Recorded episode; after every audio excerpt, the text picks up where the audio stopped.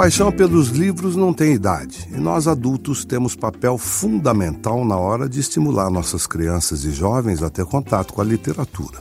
No programa de hoje vamos falar de obras feitas para o público infanto-juvenil. Aceita meu convite para mais um encontro do nosso Clube do Livro? Comente usando a hashtag Clube do Livro do Fagundes. Eu tenho uma historinha engraçada para contar sobre isso. Quando eu era molequinho, que eu tinha uns 10, 12 anos, eu já era louco por cinema, já gostava de cinema, e o meu maior programa era ir num cinema em São Paulo que tinha uma pracinha lá, Júlio Mesquita, chamava a praça, e o cinema chamava Oasis. Esse cinema tinha uma, uma curiosidade. Antigamente o cinema, você entrava e você podia ficar no cinema. Né? Se você quisesse ver o filme quatro, cinco vezes, você podia ver, você podia entrar no meio, você podia pegar o filme do meio para o fim, depois ficar para outra sessão para ver até onde você tinha ficado. Então, esse Cine Oasis tinha uma diferença, ele fazia filmes diferentes. Então, me lembro que o grande programa era: minha mãe me dava dinheiro, eu ia para a cidade, eu almoçava na cidade e entrava no cinema ao meio-dia e saía meia-noite. E eu via cinco, seis filmes por dia, porque as sessões eram de duas, quatro, seis, oito, dez, eram regulares os horários. Eu ficava no cinema vendo os filmes e lá passavam filmes diferentes, uns filmes estranhos, uns filmes com histórias extraordinárias. Passavam histórias do Hércules, histórias do Aquiles. E eu não, não sabia o que, que era isso, mas eu gostava muito. Os filmes eram de péssima qualidade, porque tinham aqueles canastrões, aqueles fortões da época.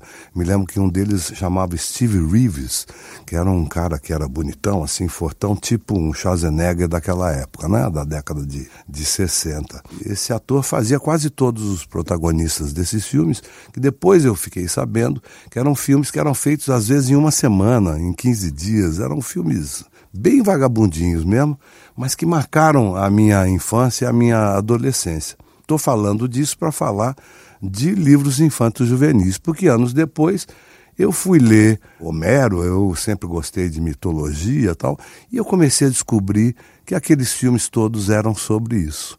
Eram histórias da Guerra de Troia, eram histórias da mitologia grega, eram histórias de personagens gregos. E eu então tinha me aproximado já da mitologia grega através daqueles filminhos vagabundos que eu adorava ver, né? Então, quando a gente fala em histórias infanto-juvenis, sempre me vem à cabeça a mitologia grega, que é uma coisa que é deliciosa de você ler. Tem livros muito bons, livros muito bem escritos e fáceis de entender, e que você tem um milhão de histórias fantásticas, inclusive algumas que você vai se divertir muito, que dão explicações de por que, que o Eco chama Eco, histórias do Cupido, histórias da Afrodite, que era a deusa do amor, história da Atena, enfim, história de Zeus. O Zeus é um deus incrível, é um deus engraçadíssimo, é um deus que é mulherengo. Então você tem mil histórias dentro da mitologia grega e que eu indicaria de olhos fechados como livros infanto-juvenis.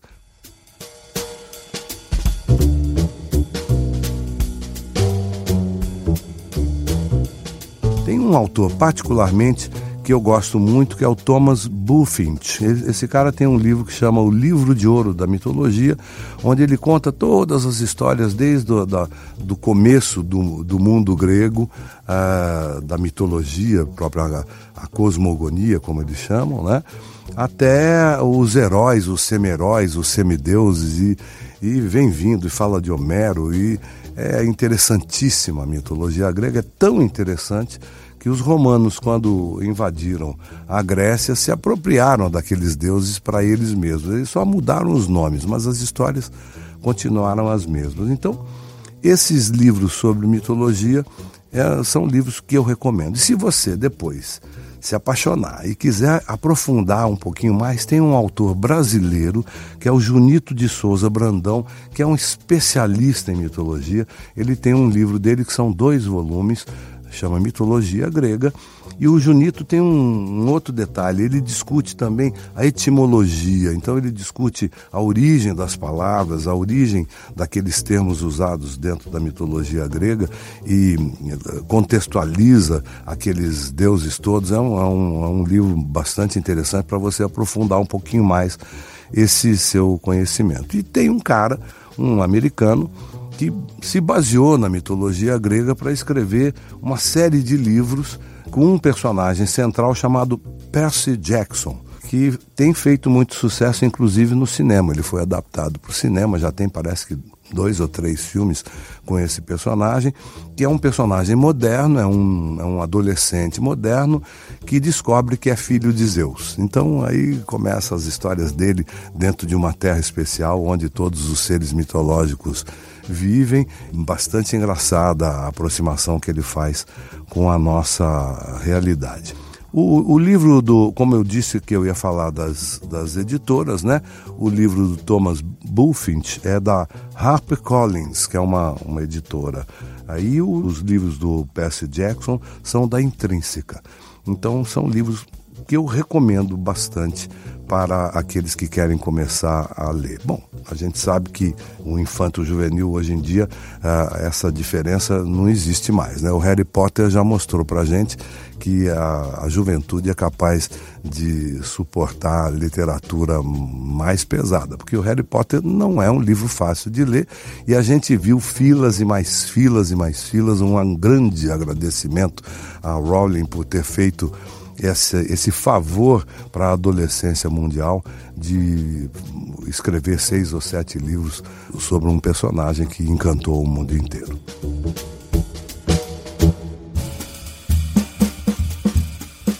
Agora, um monte de comentários aqui, os comentários não param e a gente fica sempre muito feliz de ver que as pessoas estão acompanhando a gente. A Márcia, por exemplo, disse: Adoro suas sugestões de livro e a minha sugestão é de histórias infantis pouco conhecidas de Jorge Amado, O Gato Malhado e a Andorinha Sinhá. E o livro A Bola e o Goleiro poderiam ser indicados para Sofia e Peter e a todas as crianças brasileiras. Nossa, eles vão adorar. Eu vou, vou até comprar um, um livro desses para dar para eles. Rafael Moraes, o Clube do Livro do Fagundes indicou e eu não perdi tempo. Corri para comprar o livro sobre a vida e carreira dele. Nossa, esse, é, esse são 500 páginas, que bom.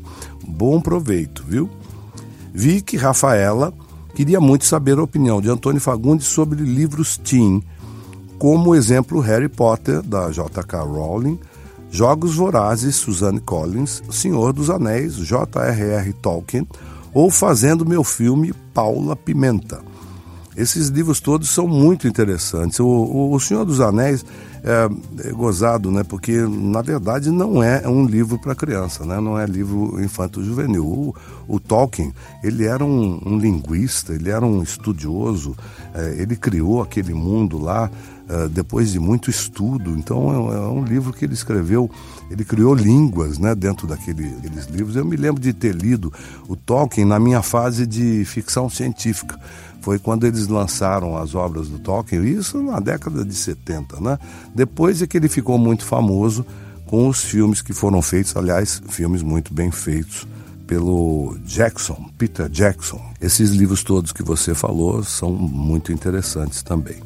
Gabriel Vilvert. Fagundes, estou amando os podcasts do Clube do Livro e também estou lendo todas as indicações de livros. Adorei o livro Carrie a Estranha que você recomendou do Stephen King. Gostaria que você falasse um pouco mais dos livros infantos juvenis adolescentes.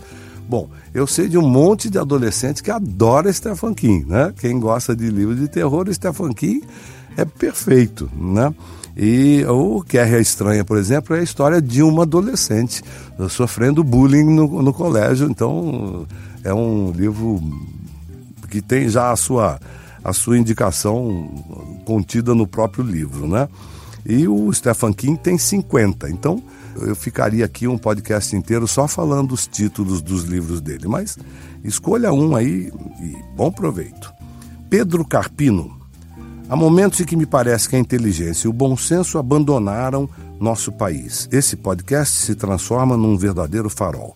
Parabéns, Fagundes e equipe. Acabei de ler O Silêncio dos Livros e estou lendo Um Conto de Natal de Charles Dickens. Ai, que maravilha! A gente falou desse livro aqui, daquela editora antofágica, e realmente está no momento, né? Está na época da gente ler. Esse livro é um, uma história extraordinária de Charles Dickens. Já foi filmada mil vezes, já virou desenho animado a Disney já filmou, enfim, é uma história muito gostosa para se ler no Natal. É uma história fantasmagórica, né? Sobre o Natal do Charles Dickens.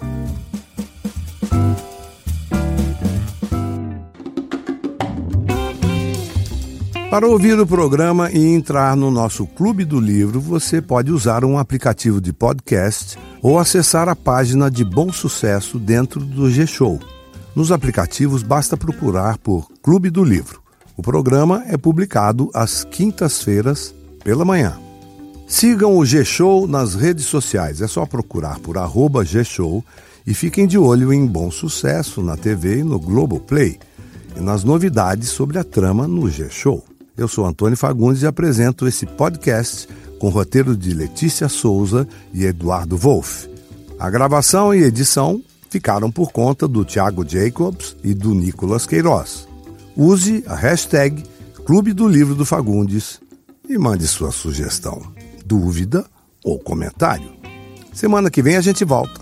Tchau!